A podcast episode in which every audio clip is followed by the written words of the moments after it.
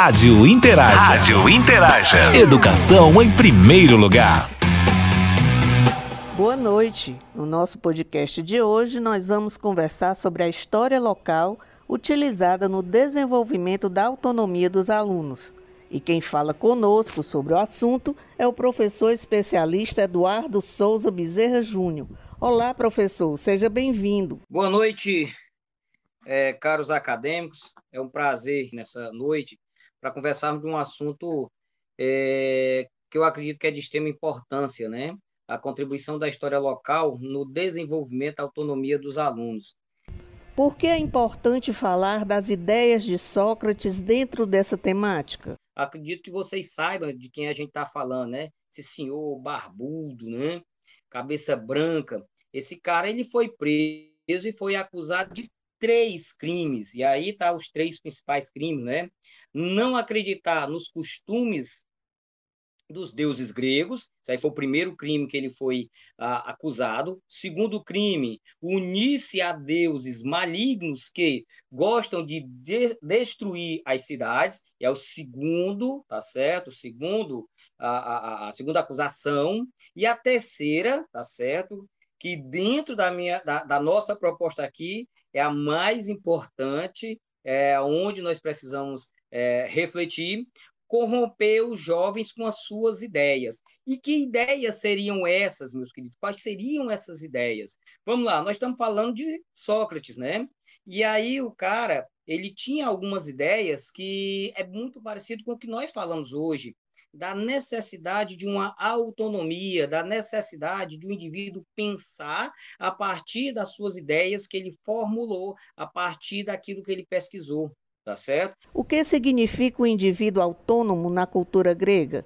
Porque a gente tem que entender, quando eu falo de autonomia, tá certo? Que para o grego, o que é que significa autonomia? Aquele que estabelece, né, na a, a etimologia da palavra, aquele que estabelece as suas próprias leis. Mas entenda, para que eu possa estabelecer as minhas próprias leis, eu não posso ter as leis que, digamos assim, vamos no popular, que fuja ah, da moral e dos bons costumes, né? pode-se assim dizer, do que é ético, é, do que é moral. Então, dentro da ética e da moral de uma determinada sociedade, eu, a partir do momento que eu tenho ah, o meu conhecimento, eu começo a ter a minha autonomia para criar minhas próprias leis, começar a, a, a, a ter é, as minhas próprias ações sem ser manipulado por outro indivíduo.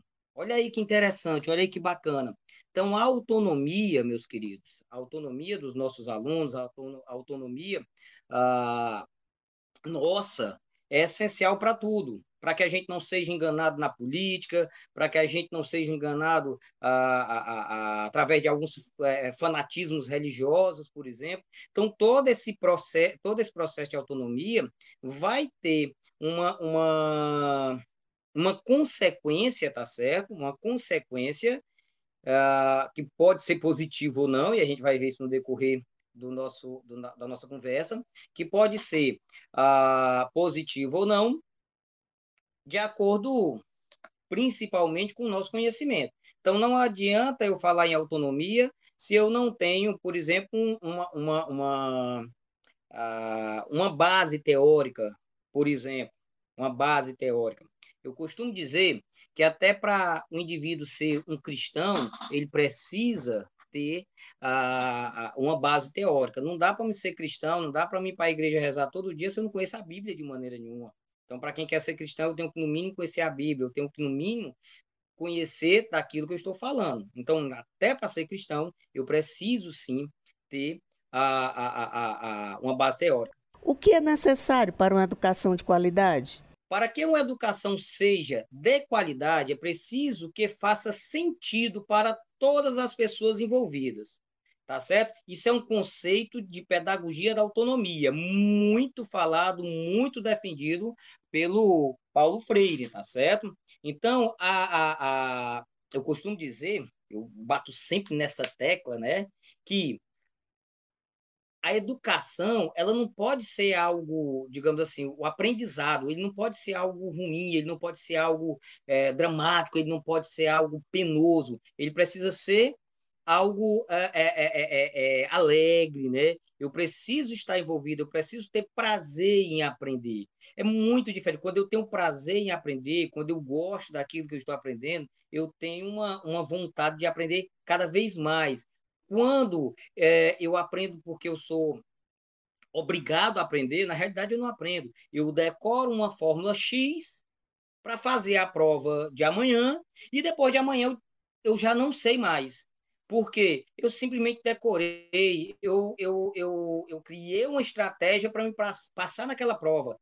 Eu não tive, eu não fui, é, é, é, digamos assim, eu não fui conduzido à alegria de aprender. O que Aristóteles diz sobre a educação? Se não me engano, Aristóteles diz o seguinte: a, a educação tem raízes amargas, mas o seu fruto ele é doce. Concordo que o fruto da educação ele é super doce, mas as raízes elas não podem ser amargas, tá certo? Não podem ser amargas, porque a alegria que nos conduz a aprender, ela tem que acontecer desde sempre tá certo? Desde as nossas crianças, desde a educação infantil, ela tem que ter alegria no que faz.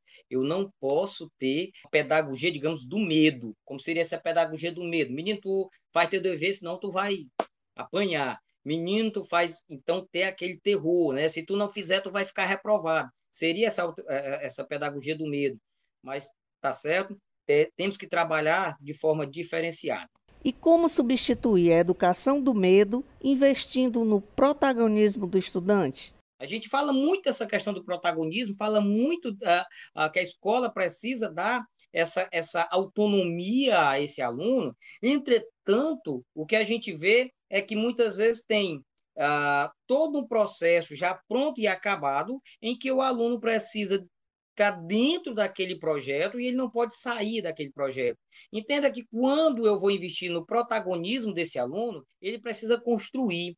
A gente vive hoje num mundo que eu, eu, eu não tenho medo nenhum de mentir quando eu afirmo para vocês que qualquer aluno de 10 anos de idade, é, com uma semana, uma semana, ele recebe muito mais informação do que Aristóteles, Sócrates, Platão receber, recebiam em um ano, dois ou três ou mais anos. E não é porque o aluno ele tem um conhecimento duas vezes maior, três vezes, dez vezes maior do que esses filósofos que a gente citou, mas é porque ele tem acesso a muita informação, coisas que os filósofos antigos não tinham. Então, nós temos aqui um leque de informação muito grande. E como é que nós podemos ajudar os nossos alunos para que essas informações né, sejam transformadas, sejam, de uma certa forma, construído um, um conhecimento positivo para esses alunos, fazer com que eles possam construir seu próprio conhecimento. a galera fala muito numa questão de, de construir o conhecimento da cabeça do indivíduo, transferir o, o, o conhecimento. Ah, eu vou transferir o meu conhecimento, eu como professor, para os meus alunos. Entenda que não existe essa questão de transferência de conhecimento. Eu não posso tirar o que está aqui na minha cabeça e jogar na cabeça do meu aluno. Isso não funciona, isso não é desse jeito.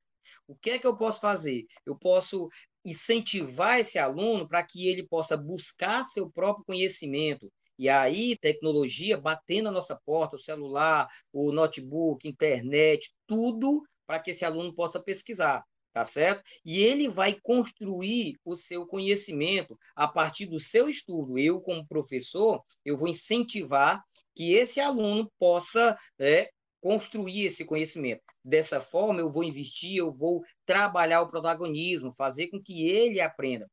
Então, assim, para que isso venha a acontecer, tem alguns pontos que a gente precisa tá, observar. Eu trouxe aqui oito, mas tem mais coisa para a gente falar. Eu preciso ter uh, uma habilidade maior para resolver problemas complexos, tá certo? Então, assim, uh, eu preciso ter, ter, ter esse pensamento crítico, eu preciso ter muita criatividade, porque, por exemplo, para me resolver um problema complexo, muitas vezes é a criatividade, né, o ponto 3 que a gente colocou aí, é a criatividade que vai me ajudar a resolver esse problema. Nem sempre só a questão, digamos assim, eu, eu, a, a, a teórica né, resolve o problema. Eu tenho que, que, que fazer um arranjo, fazer uma coisa, e isso é necessário, tá certo? Na nossa vida, por exemplo, profissional. Quantas vezes, como profissionais, a gente precisou adaptar uma coisa que estava um pouco fora do que realmente deveria ser, mas aquela adaptação resolveu o meu problema, ok? O pensamento crítico desse aluno, e aí tem um problema que eu, que eu, que eu vejo muitas vezes, ah, quando a gente pergunta um determinado indivíduo, um determinado assunto qualquer, um assunto político, ou sei lá, religioso, qualquer assunto, e pergunta a opinião do cara, né? Ou, ou faz aquela atividade, muitas vezes, às vezes a gente faz uma atividade é, é, para os nossos alunos e pede que o aluno, né, o pessoal tem mania, segundo a sua concepção, o aluno adora essa palavra, né? Segundo a sua concepção, fale sobre o assunto X. E aí o cara coloca qualquer coisa lá, pensa, ah, segundo a minha concepção, segundo o meu pensamento. Gente, para que eu tenha pensamento crítico, eu preciso ter, tá certo? Uma fundamentação teórica. A minha concepção, caso ela não tenha uma fundamentação teórica, é só um pensamento solto no ar. Ele não tem sustentabilidade eu não tenho como comprovar aquilo que eu estou dizendo. E aí o que eu vou falar, o meu pensamento, ele vai cair no descrédito. Então, o pensamento crítico é essencial que haja essa construção desse pensamento antes. A criatividade, como a gente já falou, né, é aquela ação de eu, de eu, de eu, de eu poder, né, do poder na hora da necessidade, imaginar como é que eu posso é, é, resolver esse problema. Na sala de aula a gente faz isso demais, né? O professor ele entra na sala de aula muitas vezes só, entra só com plano A, nem sempre entra, entra com plano B, mas ele percebe que aquela forma, aquele, aquele, aquela metodologia que ele preparou para aquela aula não vai dar certo, por algum motivo. E aí nós temos que usar da criatividade de forma instantânea, instantânea. Então a criatividade é essencial na vida de qualquer indivíduo. Aí vem o quarto ponto, que é liderança e gestão de pessoas. Quando eu falo de liderança e gestão de pessoas, eu não estou falando daquele cara que é, é, o gestor da escola, não estou falando daquele cara que é o chefe, e aí tem uma diferença muito grande de liderança e chefe, tá certo? Ah, o chefe é aquele cara que foi conduzido a um cargo de chefia, ele é chefe, tá certo? E será que o chefe toda vida ele é líder? Então, essa questão da liderança é diferente. Então, essa liderança e gestão de pessoas faz com que a pessoa que tem liderança ela tenha uma capacidade de é, é, é, é, passar suas ideias, tá certo?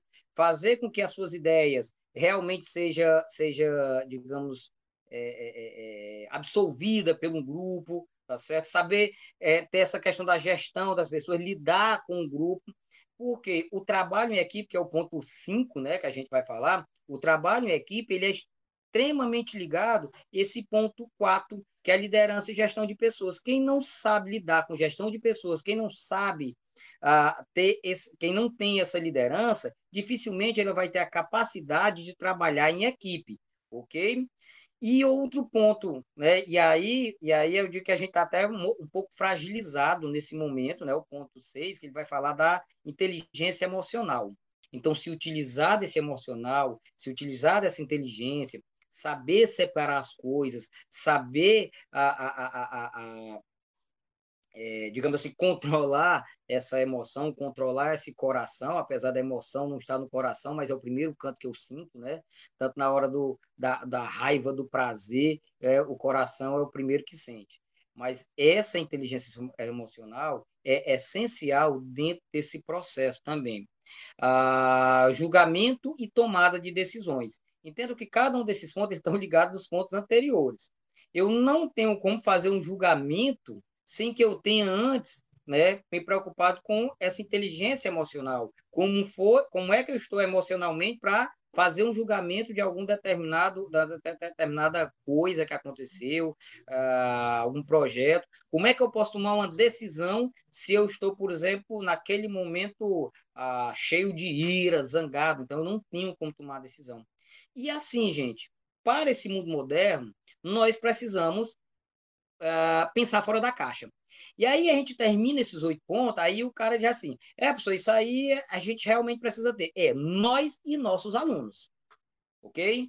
Nós e nossas crianças. Não é só eu, adulto, não sou eu, sou eu, professor Ednardo, mas também os meus alunos precisam ter né, essa, esse, esses pontos, precisam repensar todas essas questões. Como estimular a autonomia desses alunos? Para que eu tenha é, uma autonomia, eu preciso ter todos aqueles pontos anteriores, tá certo? Os oito pontos anteriores. Eu, eu preciso trabalhar esses pontos. Os, os professores precisam trabalhar isso junto com os alunos. E principalmente o ponto anterior, né? Eu preciso ser protagonista da minha vida, protagonista da minha história, protagonista dos meus estudos, ok? Então eu preciso ter essa autonomia para que eu possa ter, e aí eu volto mais um pouquinho na fala, para que eu possa ter prazer em aprender. Prazer em aprender. Gente, quem tem prazer em aprender, não para de aprender nunca. Não para de aprender nunca. E essa questão de aprender, deixa eu, deixa eu lembrei agora aqui do, do, do, do Mário Sérgio Cortella, né? O Mário Sérgio Cortella, um brilhante filósofo é, brasileiro, ele tem uma, uma, uma digamos assim, uma formulazinha para a gente não ficar idoso. Aliás, para a gente não envelhecer, desculpa. a gente pode até ficar idoso, mas não envelhece. O que é que Mário Sérgio Cortella fala dessa questão do envelhecimento? Ele diz o seguinte: ah, existe uma diferença para ele do que é do, do, do, idoso e do velho. E a gente pensa que é a mesma coisa, né? O pessoal, a galera vai lá e diz que é mesmo. Não é. Idoso, segundo a legislação brasileira, segundo as leis brasileiras, aquele indivíduo que passa de 60 anos é, ele passa a ser idoso porque ele tem muita idade. Idoso é um indivíduo que tem muita idade. Então, aquele cara que tem muita idade, passou de 60 anos, tem um bocado de benefício, né? Não, não, não, não vai pegar fila, né? É, tem vaga no estacionamento, aqueles benefícios. Entretanto, ele diz também que eu posso ser um indivíduo velho, com 15, com 20, com 30, 35, né? com pouca idade, mas passa a ser um indivíduo velho. Segundo Mário Sérgio Cortella, todo aquele indivíduo que para de aprender, não que não consegue mais aprender, ele envelheceu. Porque assim como um telefone velho que não consegue mais é, é, é, é absorver as, tecno as tecnologias modernas, um fogão velho que não acende mais suas bocas, ele não tem mais serventia, ele passou a ser velho. E assim somos nós, seres humanos. No momento que eu deixo de aprender, eu passo a ser velho. Então, assim, eu todo dia eu peço a Deus para ficar só idoso. Não quero ficar velho, não. Não quero virar peça de museu. Né? Peço a Deus para ficar idoso. Mas vamos lá, continuando. Vamos ver essas cinco formas que a gente trouxe aqui para que a gente possa incentivar, trabalhar essa autonomia desse aluno. Primeiro, estimular a leitura. Galera, a leitura é essencial. Por mais que hoje está aí tudo na internet, mas o prazer de, de ler, o prazer de de estar tá com um livro na mão, porque assim, eu, eu, eu adoro. O livro, para mim, ele não substitui a tela do, cel, do, do, celular nem do computador.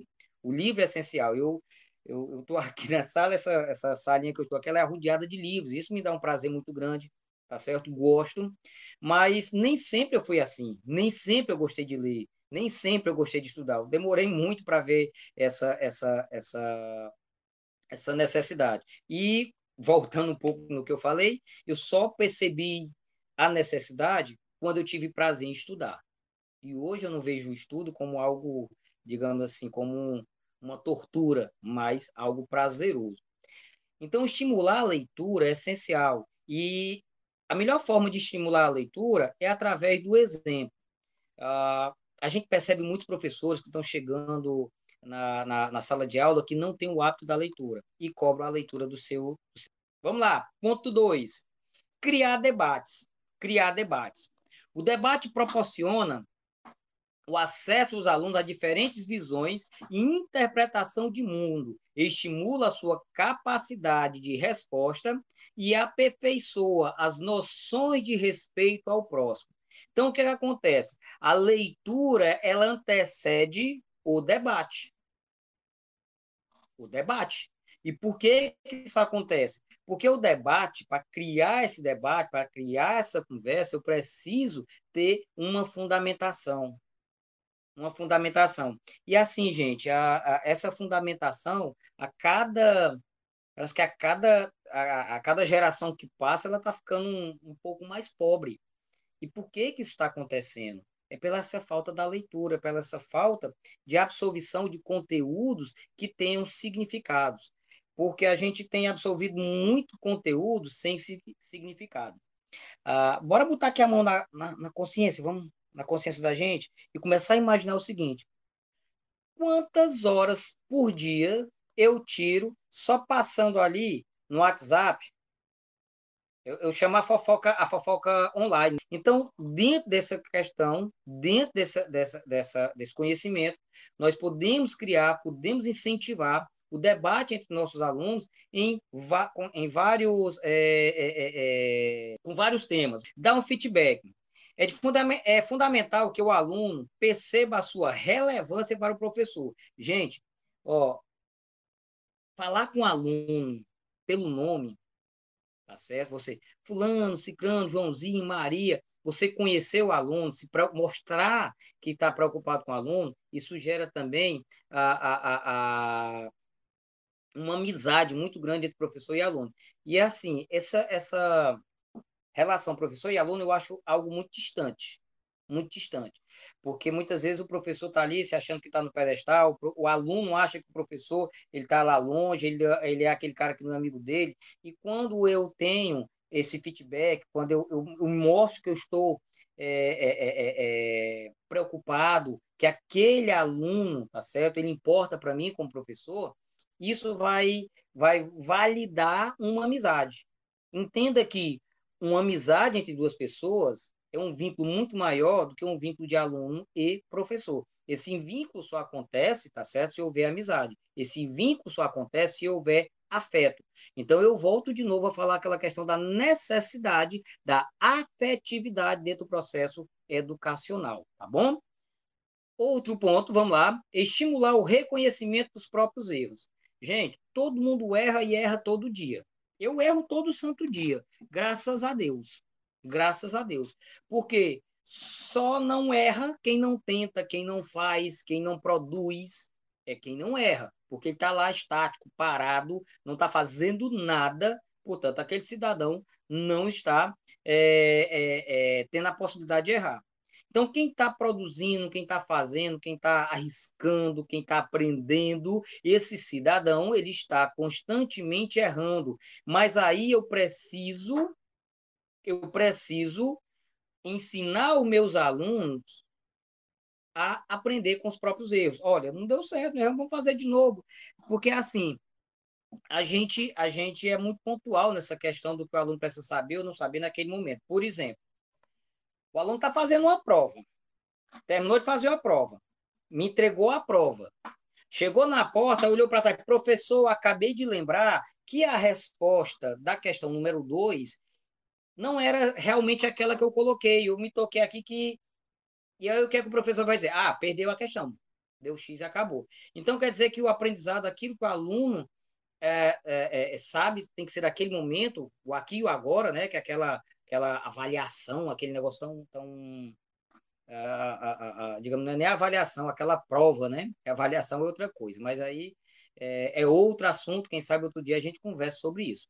Mas assim, só vale o que eu sei hoje, agora, se está certo ou está errado, eu já perdi. Na realidade, não, eu preciso né, perceber esses erros dos meus alunos e fazer com que, dentro desses erros, eles possam acertar. E nessa busca desse acerto, os caras vão aprendendo. E o ponto 5, tá certo? Pensar em conteúdos a partir do que o aluno manifesta na sala de aula. E aí, gente, vem a grande sacada da questão da história local que a gente colocou lá do início. Eu acho que já tinha gente assim, rapaz, esse professor, esse cara falou de história local e eu não vi nada de história local ainda. É aí o ponto-chave da história. O ponto-chave, eu preciso fazer de acordo com o que eu tenho na, na, no local onde, onde, onde esses alunos moram. Eu preciso ter uma, uma, uma, digamos assim, uma, uma intimidade com aquilo que eu aprendo. Uh, eu lembro que, que quando, quando o Paulo Freire estava né, montando Eu lembro, ó, como se eu estivesse lá, tá vendo? Mas assim, quando Paulo Freire estava montando a cartilhazinha para trabalhar com a galera aqui no Nordeste, aí tinha lá a frase, né? Se eu não me engano, era Ana viu a uva, coisa nesse sentido. Aí, e aí, eu vou chegar com Ana viu a uva e o cara vai aprender como? Se ele não sabe o que, ele não sabe quem é essa Ana, ele não sabe que, que, fruta é essa, não sabe nem o que é uva. Ele precisa trabalhar a partir dos seus conhecimentos, ele precisa trabalhar a partir de suas origens. E aí entra a questão de se trabalhar a história local. Eu preciso trabalhar o micro para depois chegar no macro. Perceba que é muito mais fácil o aprendizado desse aluno, é muito mais fácil o entendimento do indivíduo se eu primeiro tenho consciência do que está ao meu redor. Se eu tenho consciência daquilo que me gera é, a, a, a, curiosidade da sala de aula. Um do, né? Então, assim, aquilo que o aluno manifesta, aquilo que o aluno quer saber, ele, ele digamos que ele vai prestar mais atenção nesse professor na hora dessa explicação. E aí é o momento de eu pegar aquilo que esse aluno, né, aquilo que, que gerou uma inquietação nesse aluno, transformar aquilo em conhecimento para esse aluno. Então, se possível, é interessante aproveitar as dúvidas, até mesmo os erros dos estudantes, para desenvolver conteúdos novos e explorar esses questionamentos. É uma forma de construir conhecimentos de forma proeficiente, ok? E como deve ser a escola para que essa autonomia seja estimulada frequentemente? A escola deve ser um espaço acolhedor, valorizador e preocupado com em aumentar os níveis de criticidade e autonomia dos alunos. Para isso, renovar as estratégias é inovar e inovar é imprescindível. Aqui, pesquisa em campo sobre a mobilidade de pedestre na cidade de Itabipó. Esse foi um projeto que a gente fez em 2000 e 2019. E aí entra aquele ponto que eu falei agora há pouco. Uh, eu me utilizei, tá certo, uh, de dúvidas que os alunos me trouxeram para a sala de aula. Uh, nós temos um problema aqui na nossa cidade, um problema sério de mobilidade né, nas calçadas. O centro, eu, eu, acredito que a maioria das cidades tem isso aí o centro da cidade, tá certo? O centro da nossa cidade está lotado de camelô. E eles tomaram de conta das calçadas. E a gente começou a conversar sobre essa questão na cidade, a questão da, da, da, da mobilidade, o, o problema com, com pessoas cadeirantes, né? Todas essas dificuldades. E aí foi que a gente fez? Bora para a rua. Bora para a rua. Levei os meninos para a rua. Então, entenda, eles não precisaram fazer uma aula de campo é, município longe, local longe. Nós só saímos da, da, da, de dentro da escola e andamos três, quatro quarteirões, chegamos no centro da cidade. E aí os meninos conversaram com ambulantes, os meninos conversaram com mototaxistas, os meninos conversaram com a, a, a pedestres, tá certo? Os meninos pararam simplesmente para observar como era, se as faixas de pedestre eram respeitadas ou não, e aí eles conseguiram identificar uma série de problemas. É, problemas, por exemplo, da, na, na, na, higiene, na venda de carne por alguns indivíduos. Olha, professor, aquela forma de vender a carne. Gente, nós estamos trabalhando dessa forma a cidadania desses alunos, ok? E a gente poderia trabalhar muito mais coisas, tá certo? A gente poderia trabalhar a questão social, entrando na sociologia, tá certo? Ah, e, e, e outros pontos. Ah, dentro de, um, de, uma, de uma realidade que eles conhecem. Então, eles conheceram, passaram a conhecer a cidade deles, para depois conhecer os problemas. Não adianta eu estar falando dos problemas ah, lá de Brasília, os problemas lá da Europa, respeitar os direitos alheios. Que tipo de conhecimento local seria importante para desenvolver a autonomia do aluno? Tem muita gente que não sabe como é que faz né? É uma rapadura, né? na nossa região a gente a gente tem alguns engenhos ainda, eu fui mostrar na prática, né, aquele engenho, né, é uma comunidade quilombola, onde ainda se produz é, a rapadura e tem esse pequeno engenho, a gente foi lá, mostrou o funcionamento, visitou a, a, a comunidade quilombola, mais uma vez valorizando o que o município tem. Todos os pontos foram aqui na nossa cidade, foram a, a, o uso dessa história, dessa história local para fazer com que esse aluno, para fazer com que esse indivíduo po, possa ter, a, digamos, possa formular sua identidade. Entenda que como é que eu posso me reconhecer como nordestino, cearense, né, paraibano, ou, ou, ou sei lá, paraense, então, eu só posso me reconhecer como um indivíduo pertencente a uma comunidade, a um grupo social, se eu conhecer a história daquele grupo social, gente. Senão, eu vou me sentir um peixe fora d'água. Um peixe fora d'água. Que tipo de informação local deve ser trabalhada, por exemplo, para que o aluno possa se sentir integrante da comunidade onde vive? Eu fui trabalhar história com os meninos, estava aqui como professor de história e geografia, então trabalhar a geografia do local, a geografia da cidade onde eles moram, tá certo? Eles foram reconhecer, né? Muitos não, não tinham noção da grandiosidade do município e também todo o fator histórico, contando aquela história, né? Aqui foi um, um, um, um, E assim, gente boa, a gente encerra esse, esse momento de hoje. Eu espero ter contribuído positivamente no processo, né, no processo de aprendizado de vocês. E a gente fica aqui, mais uma vez, agradecido pelo convite, agradecer à professora Ilani, que nos convidou para estar nesse momento aqui na, na conversando com vocês. Foi um prazer muito grande, uma satisfação muito grande. E eu acredito que até a próxima, né? Por mim, aqui a gente já encerra esse momento. Até mais. Beijo, um abraço no coração de cada um. Nós é que agradecemos, professor tantos ensinamentos importantes para tornar nossos alunos autônomos a partir da apropriação do que pertence ao seu lugar e à sua gente. Uma boa semana a todos e até domingo que vem. Rádio Interaja. Rádio Interaja. Educação em primeiro lugar.